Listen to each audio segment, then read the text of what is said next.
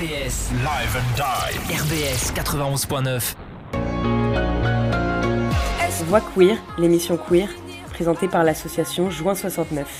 Un flot ininterrompu aux couleurs de l'arc-en-ciel. Noir, humoriste, arasta, homosexuel. Ma mère m'a dit. Près de 10 000 personnes dans les rues de Il y a Strasbourg. autant d'amour dans des couples hétérosexuels que dans des J'ai couples réussi à homosexuels. sortir d'un état d'envie de disparaître du moment où j'ai appris ce mot trans. On ressemble à une bande de PD Je sais pas, non Gay Pride, Gay Liberation, soyons fiers d'en être, homosexuels. En direct tous les jeudis soirs, 20h-21h sur RBS 91.9 FM. Bonsoir tout le monde, c'est Marie, bienvenue dans l'émission Voix Queer proposée par l'association Juin 69 en direct sur RBS jusqu'à 21h. Juin 69 est une association queer culturelle et militante. On organise des événements et des actions qui ont pour objectif la visibilité, l'information et la défense des personnes queer, mais également le soutien des personnes en situation de handicap et des personnes racisées, le tout dans une démarche éthique et respectueuse des animaux et de l'environnement. On milite aussi pour un féminisme intersectionnel, c'est-à-dire pour un féminisme qui prend en compte toutes les discriminations. Voilà pour le topo sur l'association. On vous donne rendez-vous tous les jeudis de 20h à 21h en direct ici sur RBS et en podcast sur les plateformes de streaming. Chaque semaine, on aborde un thème différent, l'écriture inclusive, la visibilité dans les médias, le coming out dans le sport et tant d'autres sujets à venir. Petit préambule, nous utilisons le langage inclusif afin, comme son nom l'indique, d'inclure le plus de personnes, mais il est possible qu'à des moments on passe à côté, ce ne sera absolument pas volontaire et on s'excuse par avance. Hier, c'était la journée internationale de visibilité lesbienne, journée importante qui met en lumière les lesbiennes et qui vise à sensibiliser aux défis et aux discriminations qu'elles subissent. Pour cette émission, nous allons accueillir dans le studio Clémence de l'antenne inclusive et pour des chroniques Émilie et Coralie et nous aurons par téléphone Léontin de, du compte Soutra. J'aimerais également saluer l'ensemble de la team Juin 69 qui prépare avec moi cette émission. Cléo, Laurie, Chloé, Maya, Claudia, Gaëlle, Toscane, Anaïs et François. Si pendant l'émission vous avez des questions et des remarques à nous faire, rendez-vous sur le compte Instagram et sur le Facebook de Juin 69. Je lirai vos commentaires et on vous invite d'ailleurs à nous suivre sur les réseaux pour avoir toutes les infos de l'émission et les autres actualités de l'assaut. Avant de rentrer dans le vif du sujet et d'accueillir l'équipe du jour, on propose d'écouter euh, le morceau euh, Amour censure de Oshi. A tout de suite sur RBS. au placard mes sentiments, surtout ne rien dire et faire semblant, être à part, un peu penchant au bout du navire. Je coule doucement, maman désolée je vais pas te mentir. C'est dur d'effacer tout ce qui m'attire. Un peu dépassé par tous mes désirs. Papa c'est vrai j'ai poussé de travers. Je suis une fleur qui se bat entre deux pierres. J'ai un cœur niqué par les bonnes manières en finir Avec la haine et les injures. Est-ce que quelqu'un viendra leur dire Qu'on s'aime et que c'est pas en pur? Pour pas que je pense à en finir Beaucoup m'ont donné de l'allure. Pour le meilleur et pour le pire Je prendrai ta main un jour c'est sûr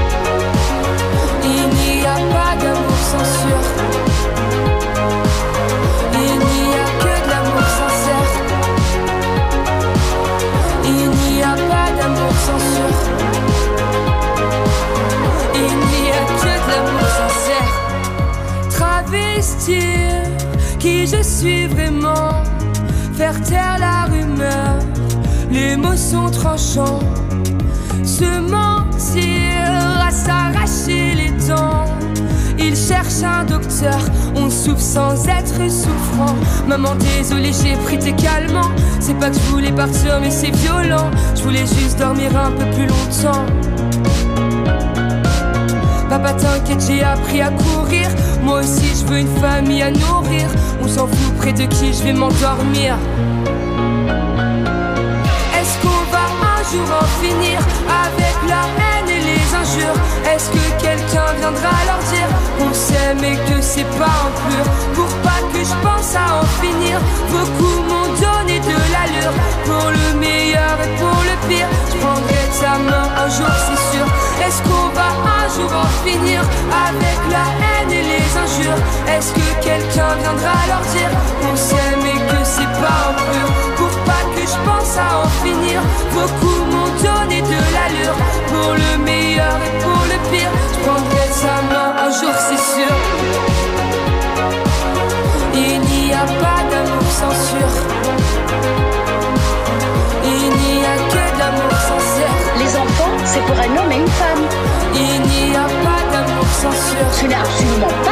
homosexuels. Il n'y a que de l'amour sincère. De plus en plus de gays à la télé, donc euh, les gens se posent des questions sur eux-mêmes. Ça se propage en fait, comme, euh, comme une maladie qui se propage. Et puis alors avec des chiens, puis avec des chats, des singes, et puis quoi après? Alors disons que ça fait partie du mal parce que ça ne va pas dans le sens de l'amour qui a été donné par Dieu entre un homme et une femme. Est de retour dans l'émission Voix Queer présentée par l'association Juin 69 en direct sur ABS jusqu'à 21h. Et j'accueille donc dans le studio l'équipe de ce soir à qui je vais demander de se présenter. On va commencer par Clémence. Hello Salut Tu es déjà venue une fois dans l'émission, tu fais partie de l'association euh, de l'antenne inclusive à Strasbourg. Est-ce que tu peux nous en dire un peu plus sur toi et sur euh, l'antenne inclusive?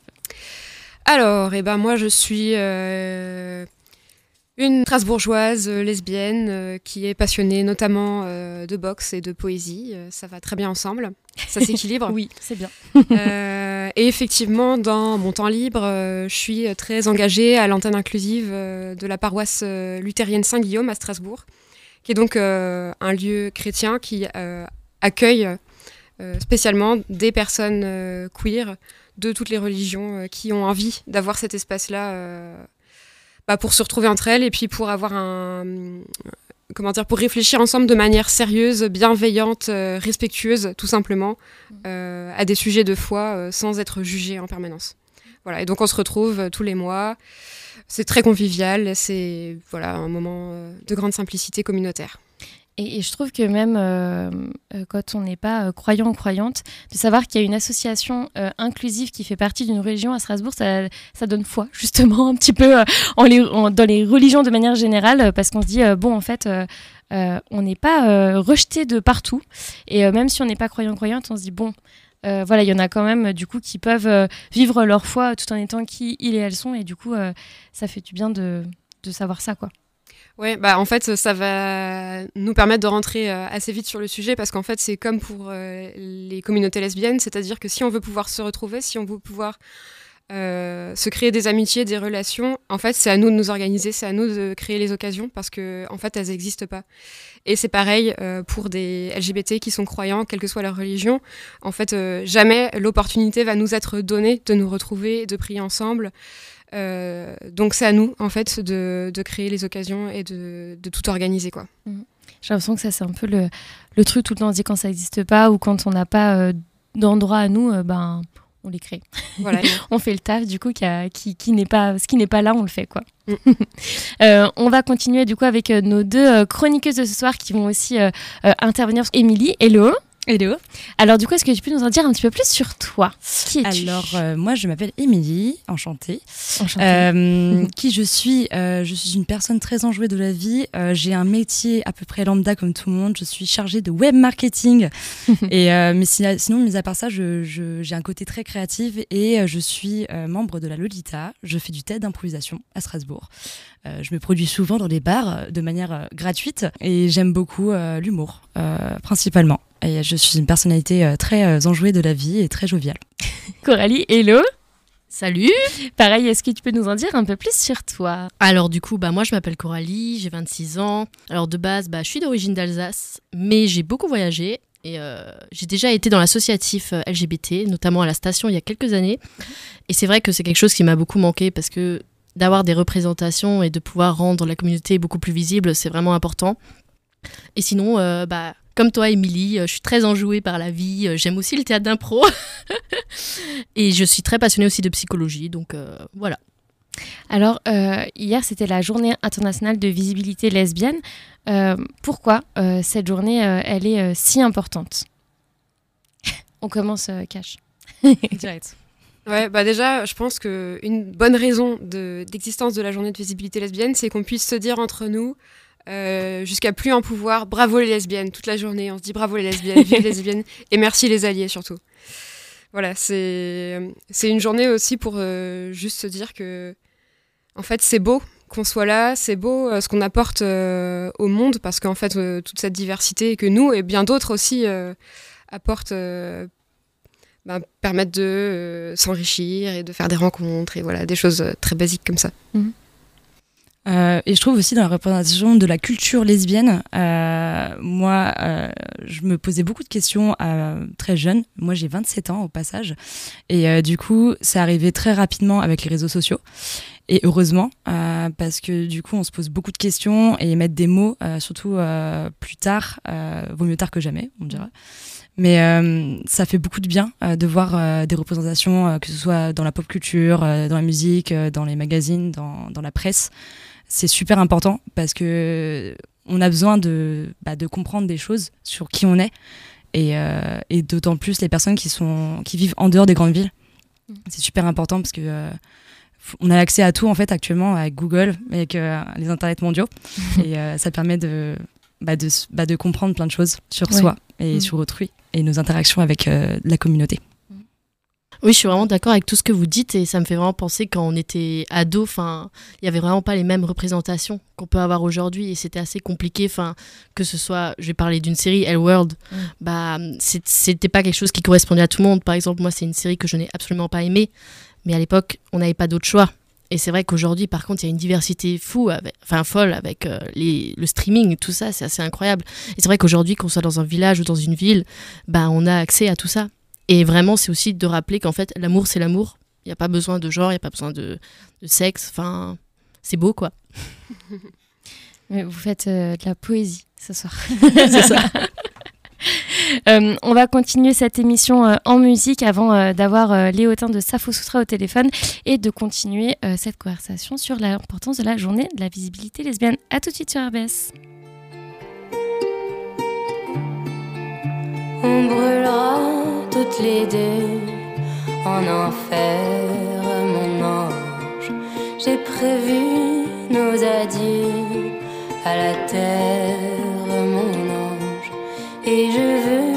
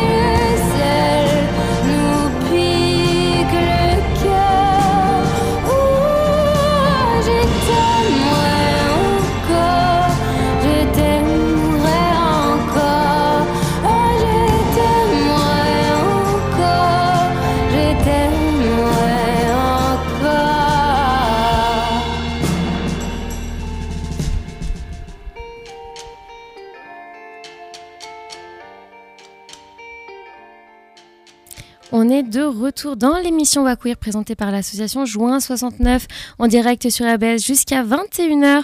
On est aujourd'hui avec Clémence de l'antenne inclusive de Strasbourg ainsi qu'Émilie et euh, Coralie pour une émission sur la journée de visibilité lesbienne. D'après vous, euh, lesbiennes, est-ce qu'elles sont invisibles ou est-ce qu'elles sont invisibilisées au sens vraiment euh, volontaire, dans, le sens, dans un sens volontaire de nos représentations? Oui. C'est un oui unanime, je pense. Bien sûr. euh, oui, pour invisibiliser, hein, qu'on soit clair. Ouais. Euh, une des premières euh, raisons de ça, à mon avis, c'est la... le fait d'empêcher les femmes de devenir lesbiennes, puisqu'il y a toujours cette idée dans les identités queer, quelles qu'elles soient, que ce soit la transidentité ou l'homosexualité ou autre, que c'est contagieux en fait. Et donc, euh, si on accède à la connaissance que ça existe, euh, qu'il y a des lesbiennes qui existent, qui sont heureuses en fait et qui euh, vivent très longtemps, euh, voilà, qui ont très, voilà, très bonnes expériences, qui vivent même parfois à côté de la mer, qui écrivent des livres, qui, gui- qui guident des mouvements sociaux de grande ampleur, et qui sont des artistes. Voilà, ça peut peut-être donner envie à des femmes de devenir lesbiennes. Et donc ça, ça fait très très très peur.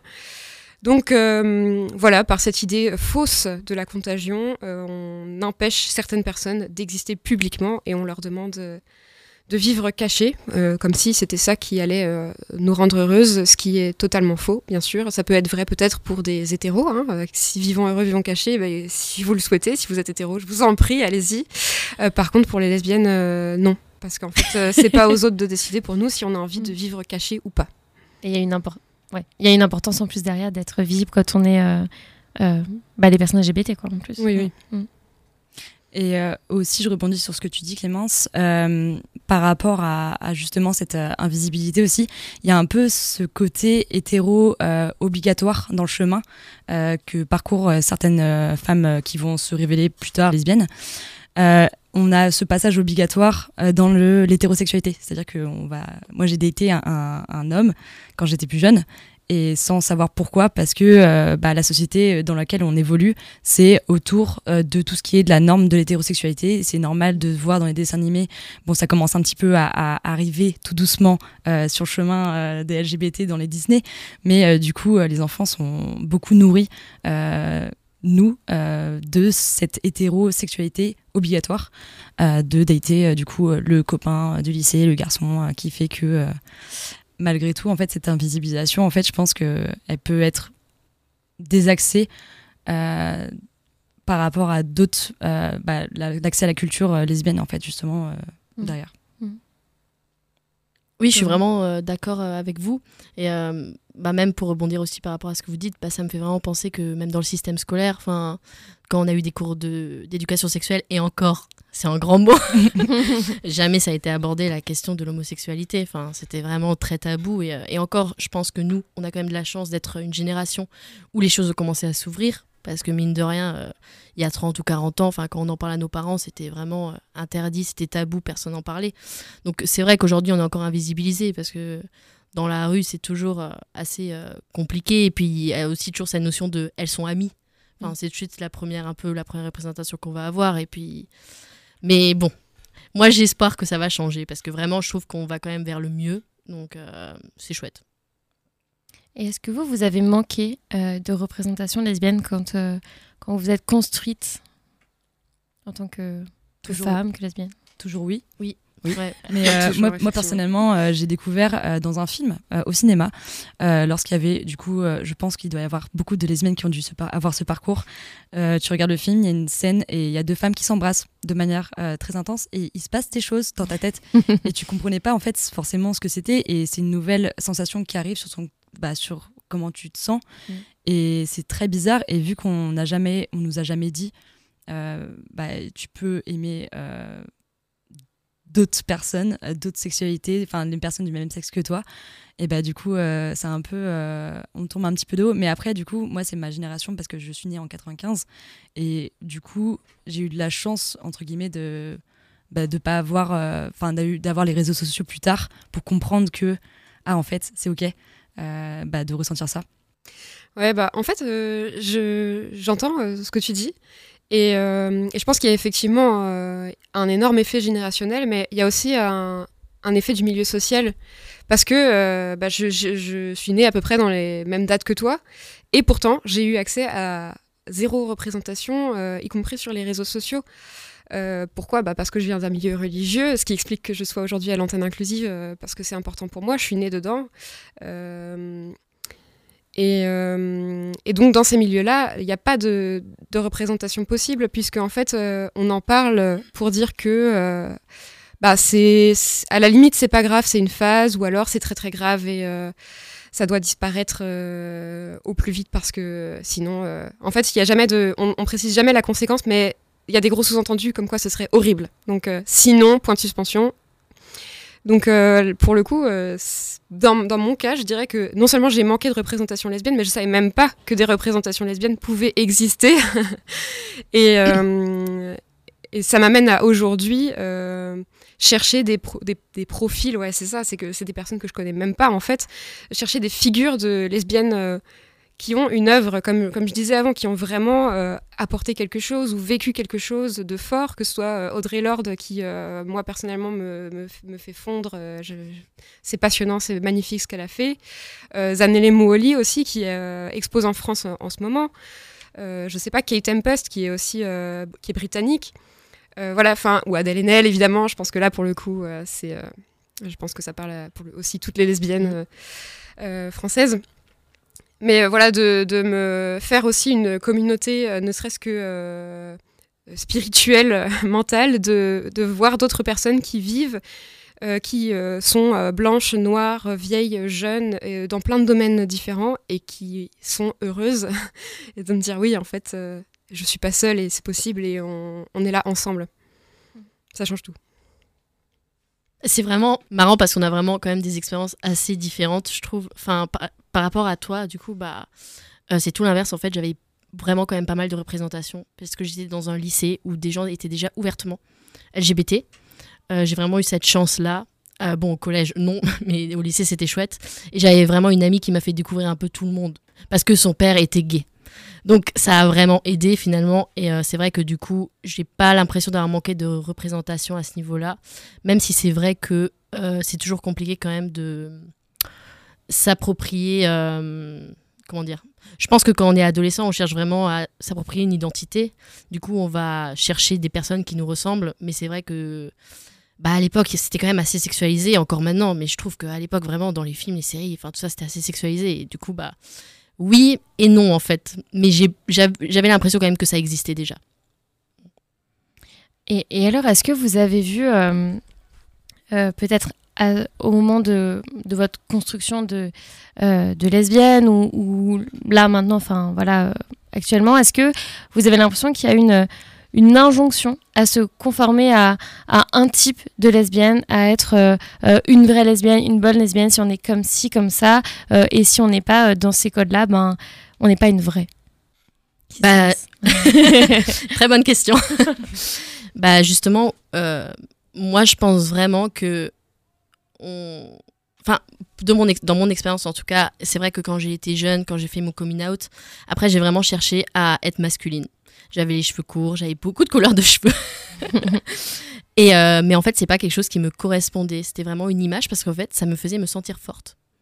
C'est vraiment triste, mais quelque part aussi, bah, j'avais l'impression d'être protégée dans la rue et j'avais l'impression qu'aucun mec n'allait me faire chier et qu'on se disait lesbienne en fait. C'était vraiment tatoué sur mon front. Et euh, mais quand même, en grandissant, bah, je me rends compte qu'en fait, euh, bah non, il n'y a pas un genre, mais c'est vrai quand même que je trouve qu'il y a on a toujours vraiment ces deux catégories, féminine et butch. Et bah souvent quand même, c'est, enfin quand on parle avec des hétéros ou quoi, bah, c'est toujours vraiment les femmes aux cheveux courts. Bah il y a une chance sur deux que ce soit une lesbienne quoi. Donc euh, c'est, enfin c'est, voilà. Il y a le cliché quoi. Oui, le cliché exactement ouais. Mm. Euh, moi, j'avoue que ta question m'a un peu cassée. Euh, parce que... Pardon.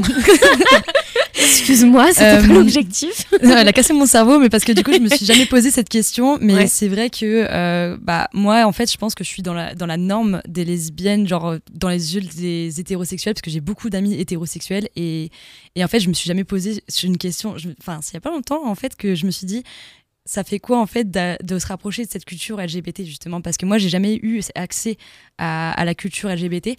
J'ai euh, j'ai grandi en région parisienne et après j'ai fait mes études sur Angers et il n'y avait pas forcément beaucoup de culture là-dessus. À Strasbourg, c'est beaucoup plus ancré, je trouve.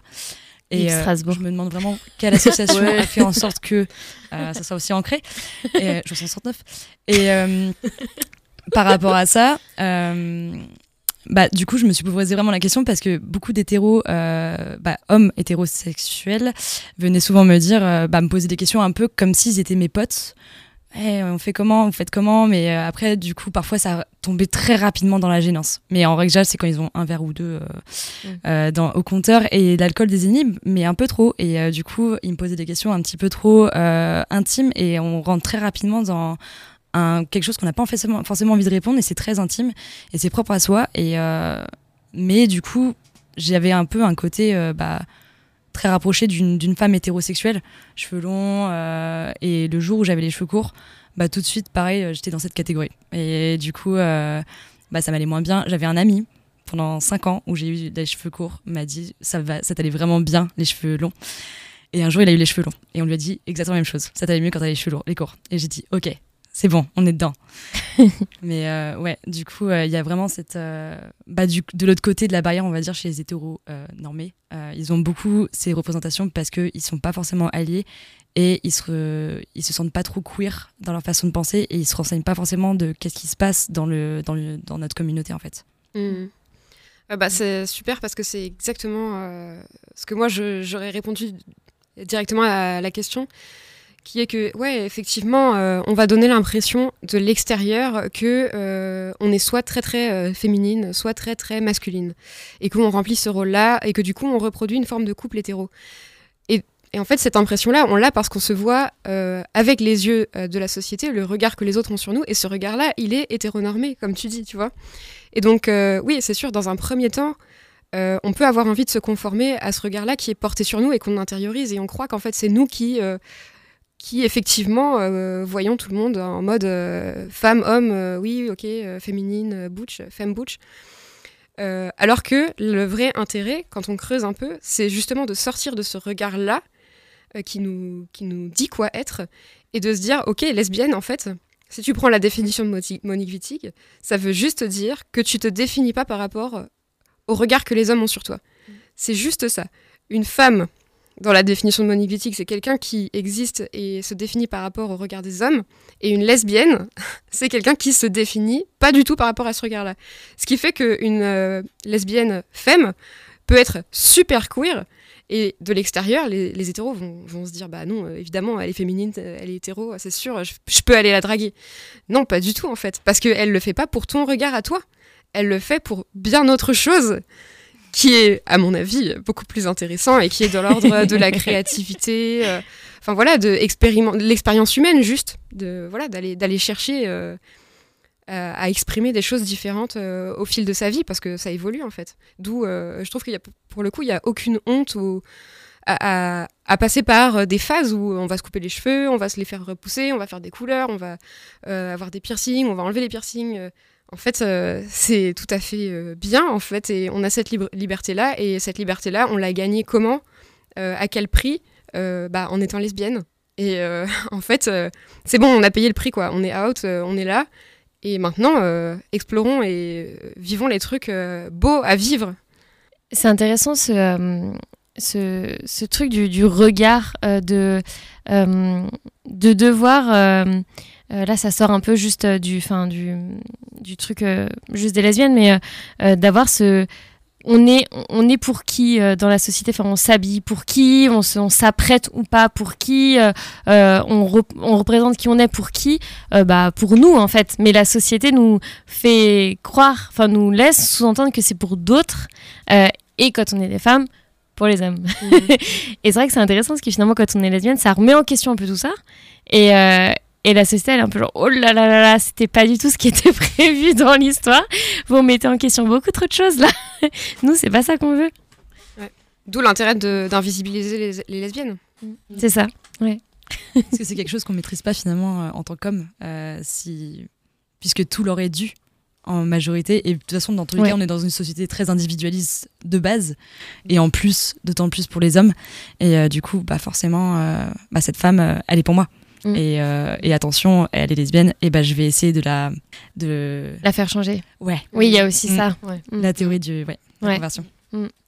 Mais du coup, euh, pour- toujours en réponse à cette question de est-ce qu'il y a des choses spécifiques qui sont attendues de nous à partir du moment où on se déclare lesbienne, euh, je trouve qu'il y a aussi beaucoup cette attente implicite mais récurrente euh, qu'on s'entoure d'hommes tout le temps pour avoir le droit d'exister. Et donc par exemple, si on va manifester pour nos droits dans la rue, il faut que on ait des hommes avec nous, sinon ce n'est pas une bonne manifestation, ce n'est pas une manifestation qui peut être entendue. Et euh, c'est tout le temps ça. Et dans le milieu associatif, euh, comme dans le milieu professionnel, euh, si moi je veux faire reconnaître, je sais pas, j'écris un livre, je veux qu'il soit reconnu, j'ai un projet à faire passer en réunion et donc je vais le défendre et tout, je sais très bien qu'il faut que je demande. D'abord, je- j'en parle avec un homme, je présente mon projet avec un homme, et ensuite, à deux, on y va et on présente le truc. Parce que moi, toute seule, ça sera pas pris au sérieux. Et c'est toujours comme ça, en fait. Je pense que d'un justement le regard hétéro ne perçoit pas du tout ça, ne perçoit pas du tout les maltraitances et les discriminations euh, constantes qu'il y a. Voilà. Donc euh, cette attente-là de toujours s'entourer d'hommes, de toujours euh, dire non mais moi j'adore les hommes euh, et pas que mon père, hein, je vous rassure, parce qu'il y a aussi beaucoup ça de non mais elle, elle aime que son père et son frère, et les autres elle les déteste. Non en fait on déteste personne, c'est juste que on va pas te donner accès à notre corps. C'est vraiment tout, tout ce que ça change. Euh, mais justement, par rapport à ça, il y a, euh, y a vraiment une fétichisation euh, du corps justement des lesbiennes, des lesbiennes de manière générale. Quand on tapait, il y a encore pas très longtemps, sur Google, lesbiennes, on tombait que sur des sites porno. Sur Insta, alors je sais plus lequel, lequel hashtag c'est, si c'est en français ou en anglais, mais il y a un des hashtags où quand tu cliques dessus, c'est marqué aucun, aucune publication disponible, alors que il y en a beaucoup. Euh, et il y a souvent ce, ce- ces remarques euh, de, fan- de fantasmes en fait, des hommes quand il y a deux femmes, euh, deux lesbiennes. Ah bah oui, c'est mon fantasme, moi attendez, j'arrive. Et ça, on le voit beaucoup aussi dans le porno. quoi. Et finalement, ça continue en fait à invisibiliser aussi bah, les lesbiennes, nos identités, nos corps, nos relations, enfin qui on est vraiment quoi au final. Bien sûr. Elle, elle se, en fait, elle se regarde toutes les deux C'est ça. en Et on acquiesce. parler. Oui, on est trop polis. Bah, en fait, c'est Vous êtes trop poli. vous, vous avez parlé de, de vos, des représentations que vous avez trouvées sur les réseaux sociaux euh, assez rapidement dans vos vies, tandis que moi, j'avais rien trouvé. Donc je me dis, c'est c'est vous qui peut-être avez vécu ça. Euh, oui. Euh, parce que du coup, je, me pose la question de dire est-ce que euh, je suis partie dans la catégorie porno et du coup, j'espère que mes parents n'écouteront pas ça. Euh, mais du coup, quand on va sur les sites. euh, On leur dit de ne pas écouter à ce moment-là. Voilà, papa, maman, n'écoutez pas. Et euh, du coup, à ce moment-là, justement, dans, dans, le, dans les sites porno, en fait, euh, grâce au compte Safo Sutra, quand je me suis connectée grâce à Instagram, j'ai pu voir qu'il y avait du porno, justement, qui était porno hétérosexuel, et justement qu'il y allait avoir, justement, l'homme qui allait être souvent mis en valeur, et que du coup, on revient toujours dans cet acte euh, sexuel. Mais euh, du coup, ce compte en question a dit non, non, euh, il y a aussi du porno lesbien qui sont faits aussi pour rémunérer à juste titre et de manière éthique aussi ces personnes-là, et que c'est super important. Tu peux regarder du porno malgré que beaucoup de gens sacralisent cette, cette pratique, et alors qu'en réalité, on peut aller voir du porno éthi- éthique. Bah ouais, enfin ça me fait vraiment penser, mais c'est comme c'est vraiment cette, cette fétichisation bah, des ciseaux. Enfin, je pense au, rien qu'aux positions en fait. Enfin, il y a tout un truc autour de oh, les lesbiennes, oh elles font les ciseaux. Enfin, c'est bon, arrêtons euh, deux secondes. Qui arrive à le faire concrètement? Euh, Et euh, bah c'est vrai que oui. Enfin, clairement, il y a vraiment cette image de euh, bah déjà une femme elle est bonne, mais alors deux femmes, ouh, c'est l'extase quoi. non, c'est assez dingue encore dans cette société à quel point. euh, mais encore une fois, c'est en fait on en revient vraiment au fait que le corps de la femme est sexualisé. Mm. Et, Et euh, un type de corps de femme Oui, aussi. Parce aussi. que euh, si Ouais. on parle des pornos, alors pas éthiques justement, c'est toujours les mêmes types de femmes. Et clairement, elles sont pas lesbiennes. Enfin, ça m'étonnerait parce que les pratiques, c'est pas les pratiques. Enfin voilà, et, et c'est encore une fois ce qu'on disait tout à l'heure par rapport à- au regard en fait euh, des hommes. Et, en fait, j'ai l'impression qu'on se rend compte quand euh, quand on se rend compte qu'on est lesbienne, on se dit mais en fait moi ces trucs là c'est pas ça que je kiffe. Enfin c'est c'est en fait après euh, ça dépend des personnes mais euh, j'ai l'impression qu'il y a beaucoup de, lesbiennes qui disent en fait moi ce que j'aime chez les femmes c'est pas ce que les hommes aiment chez les femmes. Et on n'a pas le même enfin on n'a pas le même regard. Donc en fait on voit pas les choses de la même manière. Et, effectivement ces catégories porno lesbiennes sur sur les sites sont faits pour les hommes sont clairement pas faits pour les lesbiennes quoi Mm. Et par rapport à la fétichisation, il me semble qu'il y a aussi un autre regard qui se pose sur les lesbiennes, et c'est celui des femmes euh, cisgenres et hétéros, à qui je veux adresser ici, euh, si vous m'entendez, euh, une, je sais pas comment dire, un message sororal. Euh, de même que par exemple, euh, moi qui suis blanche, euh, je me fais remettre en question très régulièrement par des personnes noires et à juste titre, je veux dire, et j'ai pas fini. Donc voilà, les femmes cisgenres hétéros, parfois, ont tendance à poser aussi un regard fétichisant sur les lesbiennes. Par exemple, il y a eu un super livre qui est sorti sur la bisexualité, je sais plus, au début de l'année, je sais plus, non, je suis vraiment désolée. Mais cherchez des livres sur la bisexualité, c'est très important de les lire. Euh, et donc, pour en faire la pub, dans, euh, je sais pas, Elle ou des choses comme ça, il y avait euh, des articles qui disaient Mais oui, c'est vrai, au moins une fois dans sa vie, il faut quand même avoir couché avec une lesbienne. Euh, coucher avec une lesbienne, c'est comme aller chez un bon ostéo. Euh, littéralement, hein, je cite Coucher avec une lesbienne, c'est comme aller chez un bon ostéo. Ce qui donc sexualise les lesbiennes comme si elles étaient vraiment euh, des machines à sexe euh, libres et qu'elles avaient aucun sentiment parce qu'en fait euh, on peut du coup nous prostituer euh, comme ça sans nous demander euh, avant enfin je veux dire euh, coucher une fois au moins dans sa vie pour l'avoir fait euh, c'est quand même très euh, objectifiant Euh, et ça c'est pas possible en fait parce que euh, vous euh, les femmes cisgenres hétéros vous reproduisez sur nous ce que les hommes euh, qui disent vous aimer euh, vous font. Et en fait, ça fait du mal et vous êtes les premières à le savoir et à l'expérimenter. Donc euh, voilà, ne plus nous considérer comme des objets sexuels, comme des trucs à essayer. Et c'est valable aussi pour les personnes trans. Hein. Euh, vraiment, c'est important, c'est pas que les lesbiennes qu'on fétichise pas. Et juste, je finis sur euh, le fait que, en fait, ça, ça fait du tort non seulement aux lesbiennes, mais aussi aux bi. Euh, parce que du coup, euh, les bi euh, vont être perçus comme vous, en fait, comme des personnes qui veulent utiliser les lesbiennes, les sexualiser, ne savent pas ce qu'elles veulent. Enfin, vraiment, beaucoup de choses biphobes viennent de ces comportements toxiques qui sont hérités du patriarcat, en fait. Donc voilà, la, la fétichisation des lesbiennes, c'est pas que les hommes. Et c'est bien d'y faire attention, y compris quand on est une femme. Le message euh, est passé Merci. Très pertinent. C'était l'appel de De Gaulle. Euh, en version lesbienne. Voilà. on va faire une, euh, une, une seconde pause musicale et on revient dans quelques minutes. On vous laisse avec Aloïs Sauvage, L'Orage. A tout de suite sur RBS.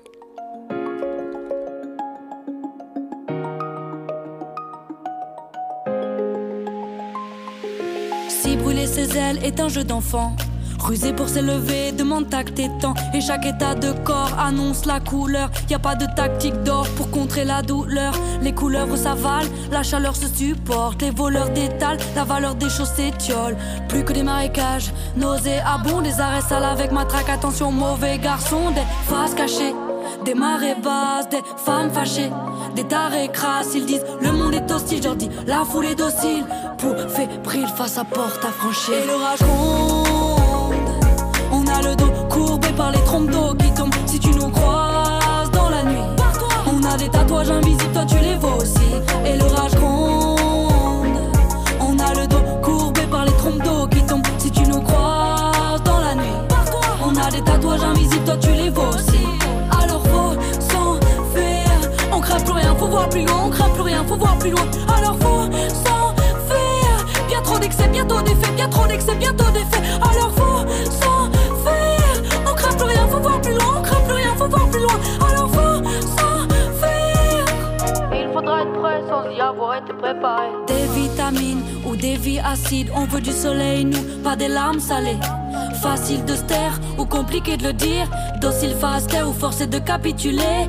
Quelle est notre marge de manœuvre? On est malléable à vous, ou bien borne ou bien aveugle. Faudra pas pleurer, pas pleurer si coup dans malléole. Faudra pas céder, pas céder nos œuvres et aller hop. Coup de bâton dans le Cabéton, danse dans rue au quotidien. Rien n'est décisif, excepté la mort. Est-ce que des plaisirs fous apaiseront nos douleurs? Nos visages se perdent dans nos songes. On voit les nuages entourer nos sourcils et se fondre. Dans ces gouttes perlées qui descendent sur nos joues, faudra sans doute parler pour éponger ces cendres. Parce qu'il faut être impactant. jamais bavé sur les côtés, le regard toujours imposant, joliment axé sur le gâteau. Alors voir plus loin, on craint plus rien, faut voir plus loin. Alors faut s'enfuir, bien trop d'excès, bientôt d'effets, bien trop d'excès, bientôt d'effets. Alors faut s'enfuir, on craint plus rien, faut voir plus loin, on craint plus rien, faut voir plus loin. Alors faut s'enfuir. Et il faudra être prêt sans y avoir été préparé. Il faudra être prêt sans y avoir été préparé. Il faudra être prêt sans y avoir été préparé. Il faudra être prêt. Il faudra être prêt. Il faudra être prêt sans y avoir été préparé. Y a beaucoup trop de gens qui m'ont dit.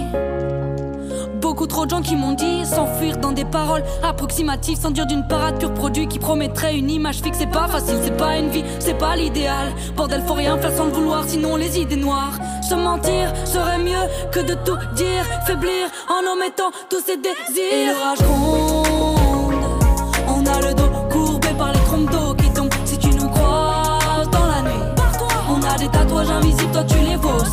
Et l'orage gronde, on a le dos courbé par les trompes d'eau qui tombent. Si tu nous croises dans la nuit, on a des tatouages invisibles, toi tu les vois aussi. Alors faut s'enfuir, on craint plus rien, faut voir plus loin, on craint plus rien, faut voir plus loin. Alors faut s'enfuir, bien trop d'excès, bientôt d'effets, bien trop d'excès, bientôt d'effets. Alors faut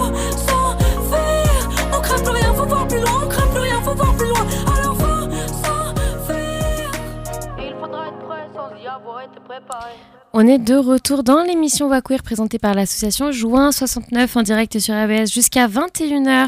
Euh, malheureusement, on a un petit problème technique, donc on n'arrivera pas à avoir les Lévontin de Safo Sutra, euh, mais du coup, euh, on lui fait un coucou, on, sait qu'elle nous écoute et du coup, voilà, ce sera pour, pour une prochaine fois. Mais donc, on est ce soir dans l'émission avec Clémence de l'antenne inclusive ainsi qu'avec Émilie et Coralie pour notamment des chroniques pour une émission sur la journée de visibilité lesbienne. Justement, on va enchaîner avec ta chronique.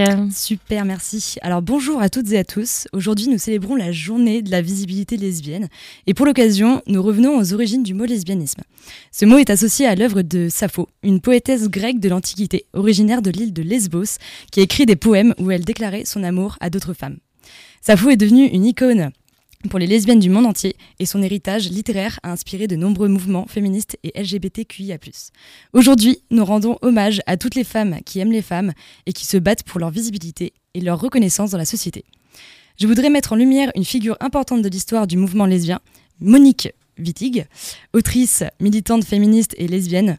Il y a 50 ans, elle publiait Le corps lesbien, un ouvrage novateur qui met en lumière les expériences et vies des femmes qui aiment les femmes. Mais la lutte pour la visibilité et la reconnaissance des lesbiennes n'est pas nouvelle, elle remonte à l'aube des temps. Est-ce bien la peine de le préciser?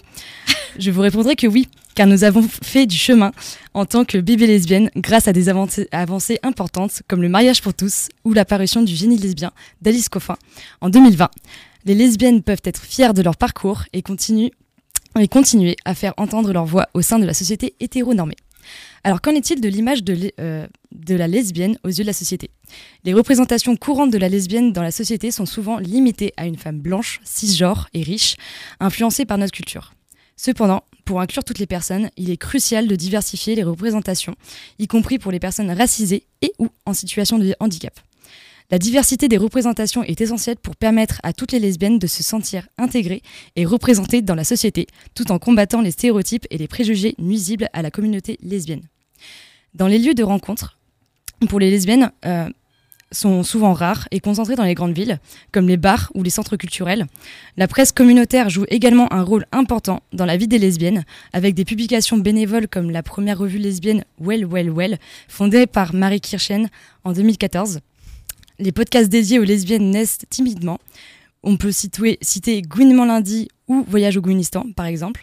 Pour le reste, il faudra se contenter de contenus féministes ou LGBTQIA+.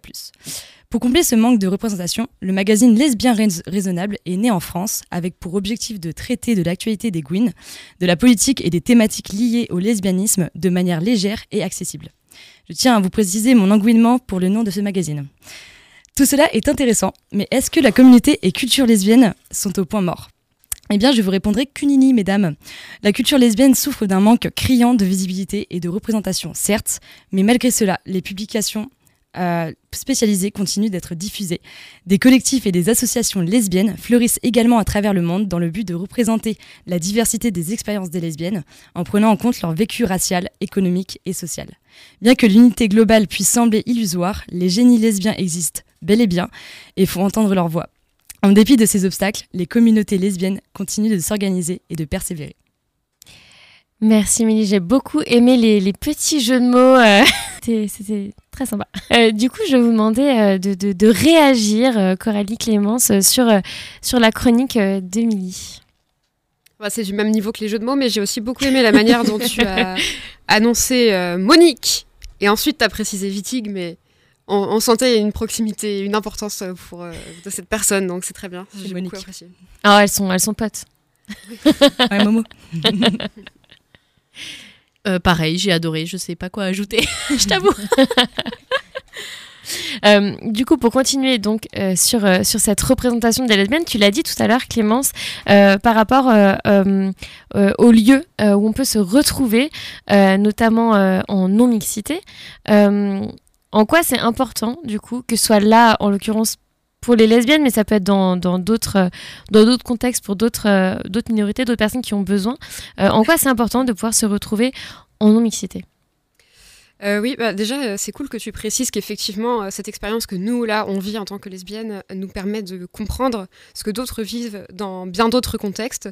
Et ça me fait penser à Baptiste Beaulieu, qui est médecin et poète, et qu'on avait reçu à l'antenne inclusive et qui nous avait dit que euh, en gros, s'il n'était pas euh, une meilleure personne euh, envers les personnes noires, envers les personnes qui ont des handicaps, envers les personnes qui sont issues de parcours de migration, alors il aurait été gay pour rien. Et je trouve que ça, c'était très beau. Et donc, effectivement, oui, on peut comprendre euh, mieux l'expérience des autres. Après, je pense qu'il n'y a pas besoin de comprendre pour accepter quand des personnes disent en fait, j'ai juste besoin d'être au calme. Mm. en fait, c'est juste ça, à plus grande échelle, la non-mixité. C'est juste, j'ai besoin d'être au calme, de pas avoir à penser à comment je me tiens, comment je parle, ce que je dis.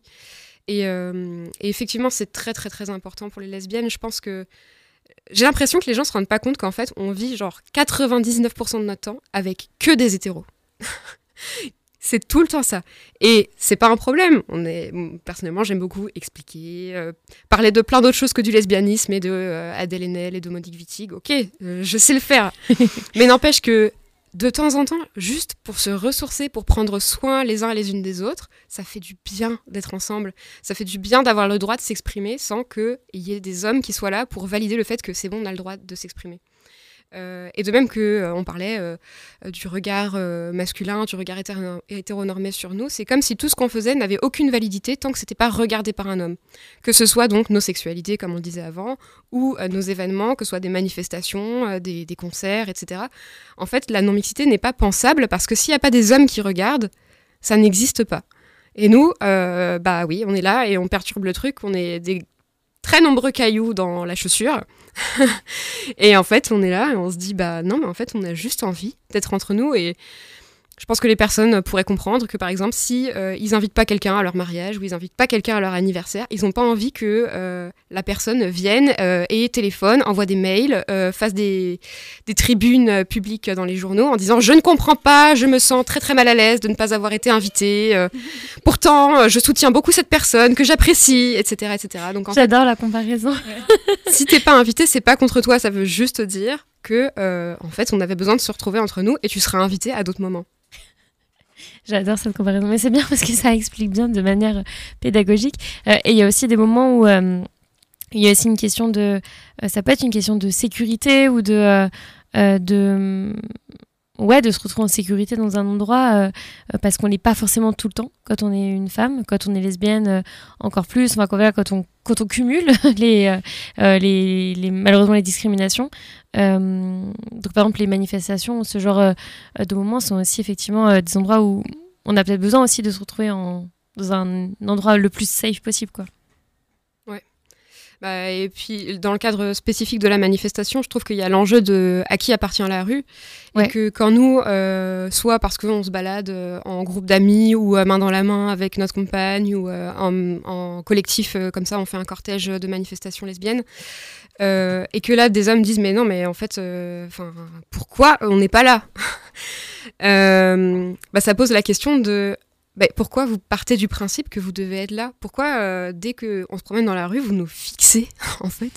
Que ce soit euh, parce qu'on, enfin voilà, euh, on a le droit juste d'être dans la rue comme tous les gens qui occupent l'espace public. Voilà. Et, c'était intéressant hier euh, quand on a fait la, table ronde justement sur, euh, sur euh, les lesbiennes et l'invisibilité des lesbiennes. nos intervenantes parlaient du fait que, alors je sais plus si c'était Marie Kirchen ou si c'était Sacha de Amical Languine qui disait ça, par rapport à au fait qu'il y a plein en fait d'endroits en non mixité euh, sans femmes, enfin juste en fait entre hommes, 6, euh, euh, qui existent dans plein d'endroits dans le monde, qui sont souvent aussi des, des lieux de pouvoir et où en fait là la question se pose même pas et personne ne remet en question finalement le fait que, que nous on n'a pas le droit d'aller dans ces endroits-là. des fois c'est implicite, des fois c'est explicite, mais et là personne ne se pose la question que ce soit en non mixité quoi. Mm. Moi, je vais prendre un exemple euh, de ma, de ma jeunesse, ma tendre jeunesse. Il y avait toujours euh, des personnes, euh, des hommes hétéros qui étaient dans la rue. Il n'y avait vraiment aucune femme, ou alors du moins c'est vraiment en minorité. Et du coup, j'ose même pas imaginer du coup comment ça peut se passer s'il y a deux couples, enfin un couple de, de femmes euh, qui passent à côté ou un couple de deux hommes. Et, du coup, dans ces cas-là, en fait, euh, justement, ils s'approprient beaucoup trop cette rue jusqu'à euh, commenter et donner ce commentaire de trop aux personnes qui passent. Et justement, c'est un peu eux les rois de la rue. Et il y a eu des études qui ont été faites justement sur l'occupement de, des, espaces publics mm. par les hommes hétérosis normés dans les rues. Et en fait, c'était une manière pour eux de, un peu une sorte de manspreading mm. dans les rues mm. et euh, de s'approprier euh, ce lieu. Et euh, justement, on dans tous les cas, si on est un peu observatrice, il y a un peu ça partout, dans, dans plein de choses, dans, dans notre travail, dans, dans nos activités. moi, par exemple, à en faisant du théâtre d'improvisation, je remarque aussi sur scène que les hommes vont prendre naturellement cette place en fait, mais naturellement, parce que après, euh, naturellement entre grands guillemets, on va dire, mais après du coup c'est aussi à la femme de se réapproprier un petit peu euh, ça, mais justement il va, il va prendre beaucoup de place sur la scène, l'homme. Et, euh, c'est une observation que j'ai faite, et surtout aussi les représentations des, des, couples. Il y a beaucoup de couples hétérosexuels, et, et oui justement, bah enfin dans les excusez-moi dans les dans les improvisations qu'on fait il y a beaucoup de il y a beaucoup de ça en fait c'est très présent et en fait on s'en rend pas compte parce qu'on a grandi dedans mais en fait une fois qu'on s'en rend compte justement c'est inverser un peu la tendance et euh, justement euh, très très non dans les rues et justement euh, bah, samedi par exemple marchons toutes entre femmes au pif comme ça en non mixité ouais. Mais c'est intéressant ce que tu dis par rapport à la rue parce que il y a un truc vous ferez attention, euh, vous qui nous écoutez, euh, quand vous marchez dans la rue, est-ce que, euh, si vous êtes des femmes, est-ce que c'est vous qui vous poussez quand il y a un groupe mm. d'hommes qui passent dans la rue ou est-ce que c'est eux qui se poussent? Et en fait, c'est tout le temps nous. En fait, c'est tout en nous qui nous poussons. Alors moi, maintenant, ce que je fais, souvent, je me mets, enfin, je, je, bouge pas, ou pire des fois, je me mets au milieu de la, de la du passage, quoi, enfin de du trottoir ou quoi, et j'avance, quoi. Et je me dis, mais merde, en fait, c'est pas moi qui vais bouger, quoi. Enfin, et des fois, je suis un peu en mode, bon, allez, j'y vais, donc j'avance et tout. Et, euh, mais c'est vrai, en fait, ça, on s'en rend vraiment compte. Si nous, on bouge pas, euh, enfin, c'est pas eux qui vont bouger, quoi. Mm. Et, justement, d'y aller frontal et d'avancer, ben, des fois, ben, en général, après, du coup, les gens se poussent, quoi. Ils vont pas se rentrer dedans. Mais, euh, mais c'est vrai que on le fait naturellement aussi, quoi. C'est comme ce que tu disais, les hommes qui prennent la place sur les scènes de théâtre. Ben, en fait, c'est un peu ça, c'est la société en fait qui finalement nous, euh, nous montre euh, et nous, nous fait comprendre euh, de manière claire ou pas trop, ça dépend des moments, des situations, qu'en fait on n'a pas trop le droit de prendre toute la place, de pas trop parler, pas trop fort, pas trop comme ci, pas trop comme ça. faut qu'on fasse attention quoi. Mm. Et justement, ce type de mini mini agression euh, qui est de, littéralement nous rentrer dedans euh, quand on marche dans la rue, euh, parce que juste on se déplace pas sur votre passage pour vous dérouler un tapis rouge, explique aussi qu'on fasse des manifestations en homicité et un autre comportement. Alors pareil, c'est pour les auditeuristes une question. Moi, j'ai aussi l'impression que, par exemple, dans les files d'attente, que ce soit à la poste, à la boulangerie, il y a tout le temps des hommes qui me touchent. C'est-à-dire que les personnes qui, se mettent, qui sont derrière moi dans la file me collent physiquement. Et euh, je veux dire, c'est une expérience qui est très partagée. Tout le monde parle du métro, mais en fait, il n'y a pas que le métro. C'est constant. Les contacts physiques indésirés. Euh, et qui montrent aussi que, en fait, euh, non, mais enfin, enfin c'est un peu une manière de faire peur quoi. Mm, Euh, et donc ça, par exemple, dans une manif, même si vous êtes euh, un allié, même si euh, vous avez très envie de vous battre pour les droits des lesbiennes, euh, parce que c'était une idée que vous aviez eue avant hier, hein, pas, pas, voilà, c'est pas un truc qui vous est arrivé juste comme ça quand vous avez vu que c'était en non-mixité. Bah c'est super cool, mais vous avez sûrement quand même intériorisé ce genre de comportement parce qu'en fait c'est totalement inconscient de vous coller aux femmes. Et euh, en fait, non, il faut garder un minimum de distance. Il faut pas toucher, même le sac, même le manteau. euh, juste, on touche pas les, femmes en fait, parce que ça fait, ça, donne un sentiment d'infériorité, euh, de je devrais pas être là, de purée, j'ose même pas lui dire d'arrêter. Enfin, en fait, ça, ça, pose beaucoup de problèmes. Et donc, voilà, c'est bon, les femmes et les personnes trans et non binaires aussi. hein.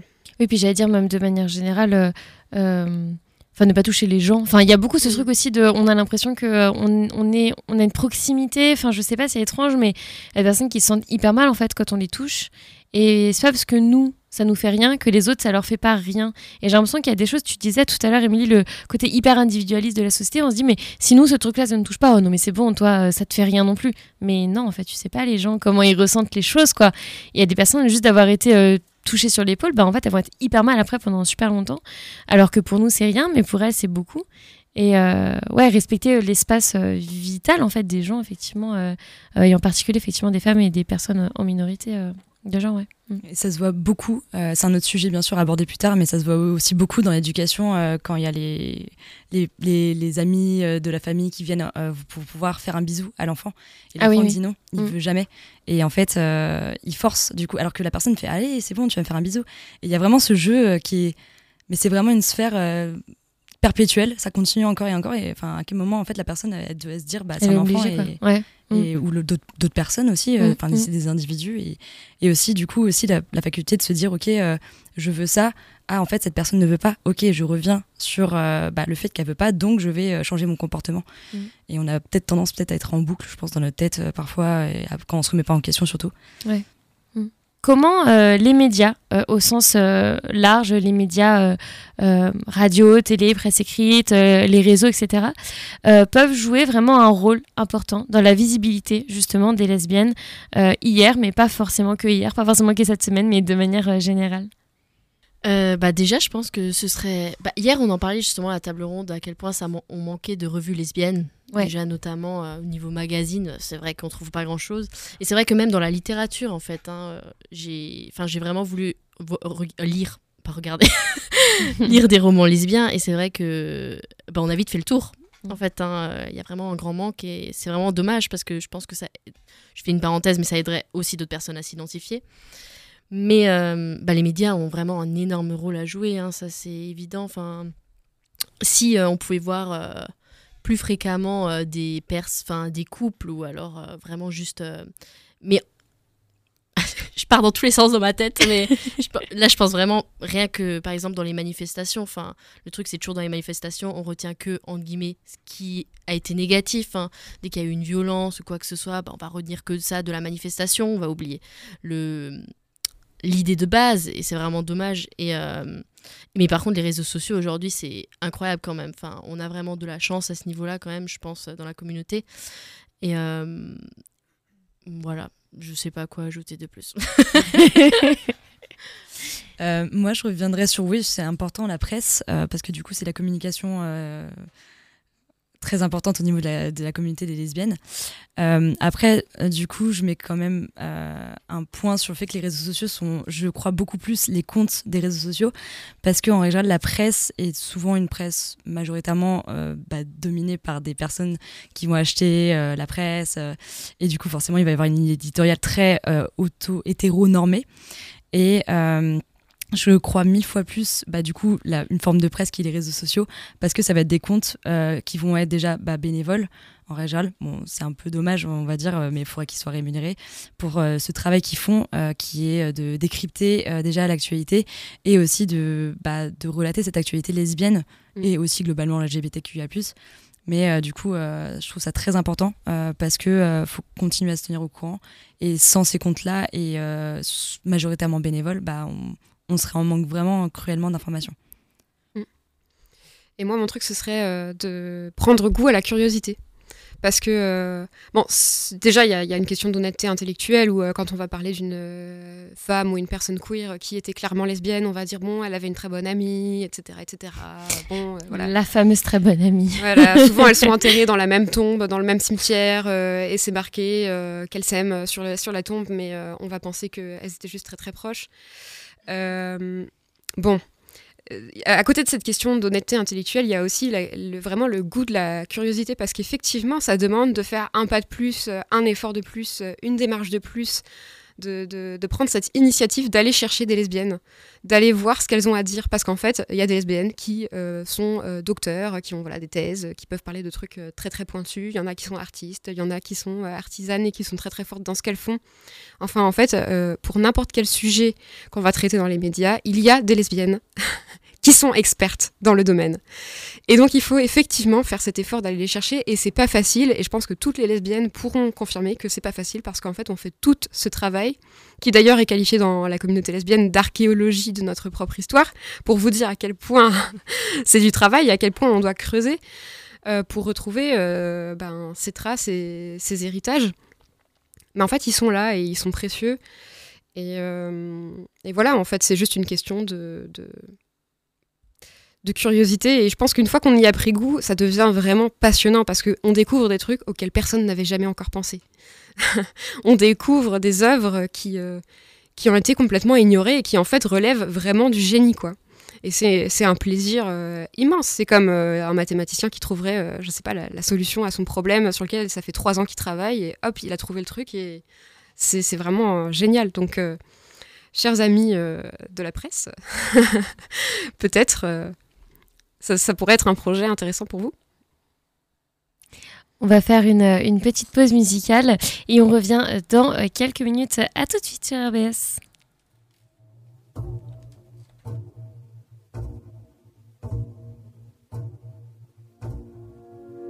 À qui tu parles à 3h du mat? Je te vois sourire devant ton écran. Le film a l'air bien, mais je suis pas dedans.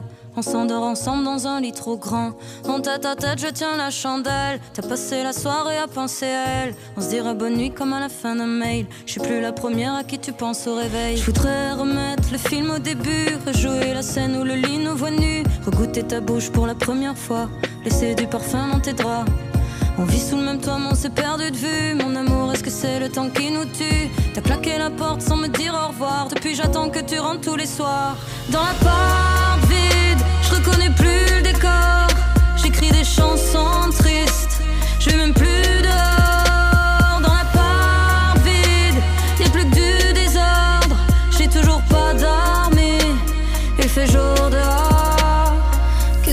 Fais avec qui tu es un jour ces questions vont me tuer. Je me fais des films que je veux pas regarder. J'ai le cœur en sang quand je te vois l'embrasser. Je regarde nos photos de couple parfait. Je me sens moins belle quand t'es plus à côté. Je trouve même plus la force de danser quand j'entends notre chanson préférée. Je voudrais remettre le film au début, rejouer la scène où le lit nous voit nus, goûter ta bouche pour la première fois, laisser du parfum dans tes draps. On vit sous le même toit, mais on s'est perdu de vue. Mon amour, est-ce que c'est le temps qui nous tue T'as claqué la porte sans me dire au revoir? Depuis, j'attends que tu rentres tous les soirs. Dans la porte vide, je reconnais plus le décor. J'écris des chansons tristes, je vais même plus dehors. Dans la porte vide, y'a plus que du désordre. J'ai toujours pas d'armée, il fait jour dehors. Qu'est-ce que tu fais avec qui tu es? Je me sens paumé quand je sais pas où tu es. On dansait un slow, mais tes bras m'ont lâché. Dis-toi aussi, tu te sens qu'à moitié. Qu'est-ce que tu fais avec qui tu es? Un jour, ces questions vont me tuer. On dansait un slow, mais tes bras m'ont lâché. Y a plus qu'une paire de clés dans l'entrée.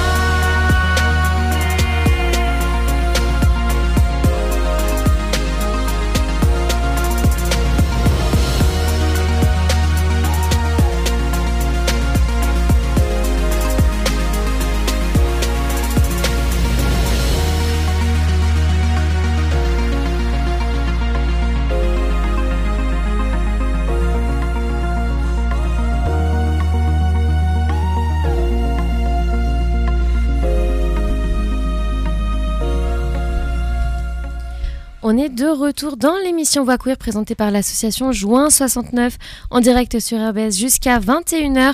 On est aujourd'hui avec Clémence de l'antenne inclusive ainsi qu'avec Émilie et Coralie pour des chroniques. Justement, tiens Coralie, on t'écoute pour ta première chronique.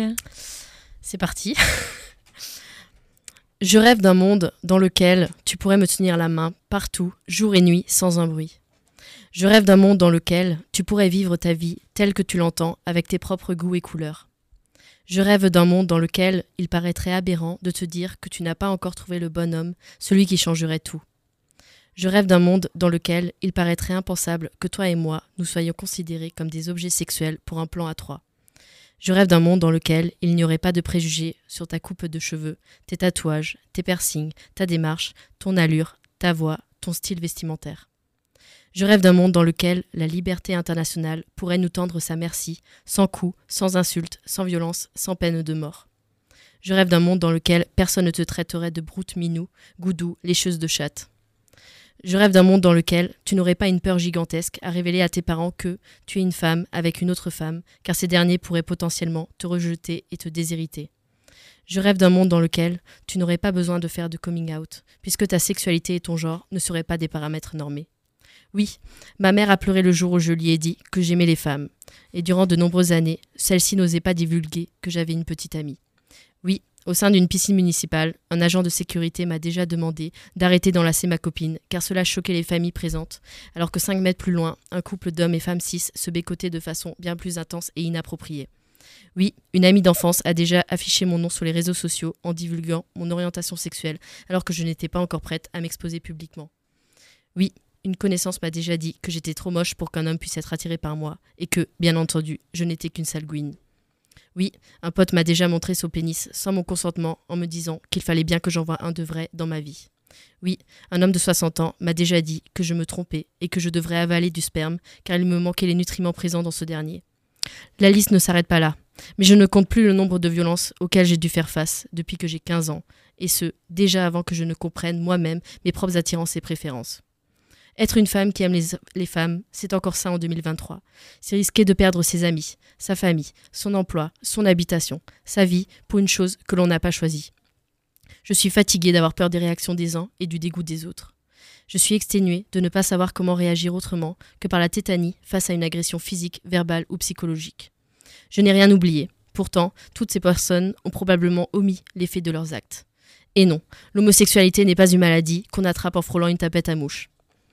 J'ai 26 ans aujourd'hui et, bien heureusement, j'ai déjà pu voir des changements positifs en termes législatifs, tels que le mariage pour tous en 2013 et l'interdiction des thérapies de conversion en 2022. Cependant, il y a encore bien des choses à changer sur nos mentalités. Il y a à adopter une nouvelle éducation afin que nos enfants puissent s'épanouir avec leur unicité. Il y a à développer une acceptation de nos différences, car celles-ci sont le terreau de nos propres richesses. Il y a aussi à assurer une conscience accrue de la conséquence de nos mots et actions dans l'esprit de celles et ceux qu'on aime. J'ai espoir pour l'avenir. Quand je vois le dévouement de ma génération pour des questions d'éthique, d'écologie, de justice et d'égalité, je sais que notre futur sera bien plus lumineux. J'ai souffert, mais je n'ai jamais cessé d'avoir confiance au bon de l'humanité.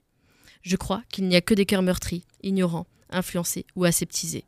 J'ai confiance et je vous demande, à vous, à celles qui ont souffert, celles qui ont aimé, de garder votre, étincelle afin d'allumer le feu du changement et d'embraser le monde avec tout l'amour et la beauté que vous détenez, car vous êtes magnifique. Merci beaucoup Coralie pour, euh, cette chronique. Du je me tourne vers le reste de l'équipe pour avoir euh, vos retours par rapport à cette euh, jolie chronique. Eh bah, j'aimerais rebondir sur le fait que c'est très englobant de.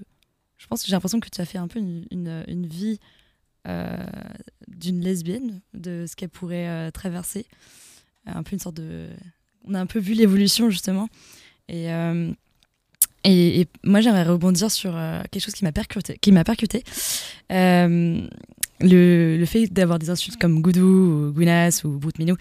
Et et je trouve que euh, parfois la meilleure euh, des, des réponses à ça, en fait, c'est génial, mais en fait, c'est juste d'en rire, c'est très compliqué. Hein. Euh, moi, je me cache beaucoup dans l'humour, mais justement, ça fait du bien. Et, euh, et en fait, c'est ce qui nous rend plus fortes euh, de, on va dire, récupérer les pierres qu'on nous jette pour construire une maison, par exemple, ou construire un château, que sais-je. Mais je trouve ça très important, en fait, déjà d'avoir cette communauté qu'on construit et de se soutenir les unes envers les autres. Et, et d'autant plus comme ça. Ouais. C'est clair, bah, dans les milieux religieux, on retourne aussi le truc en disant oui, oui, euh, c'est clair qu'on ira en enfer. De toute façon, il y a tous les gens qu'on aime là-bas, donc euh, évidemment. et, euh, et, ouais, bah, déjà, cette chronique me donne envie de dire une fois de plus bravo les lesbiennes. Merci pour la chronique, qui est vraiment effectivement très émouvante et, et qui donne envie aussi de. Enfin, moi en tout cas, qui me donne envie de me situer dans cette transmission entre des lesbiennes de plein d'âges différents parce que ça, on l'a toutes vécu euh, et il y aura encore beaucoup de choses euh, qu'on va découvrir euh, ensuite. Et d'ailleurs, il y a le, le, podcast du vieillissant là, qui est animé par des lesbiennes sur justement vieillir quand on est queer et en particulier lesbienne.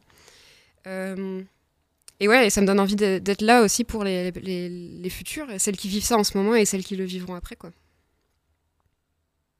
Pour, pour, terminer cette, cette émission, comment est-ce qu'on peut faire du coup pour survivre, on va dire, dans, dans, ce monde qui nous est quand même toujours hostile aux femmes et à nous, les lesbiennes en, particulier?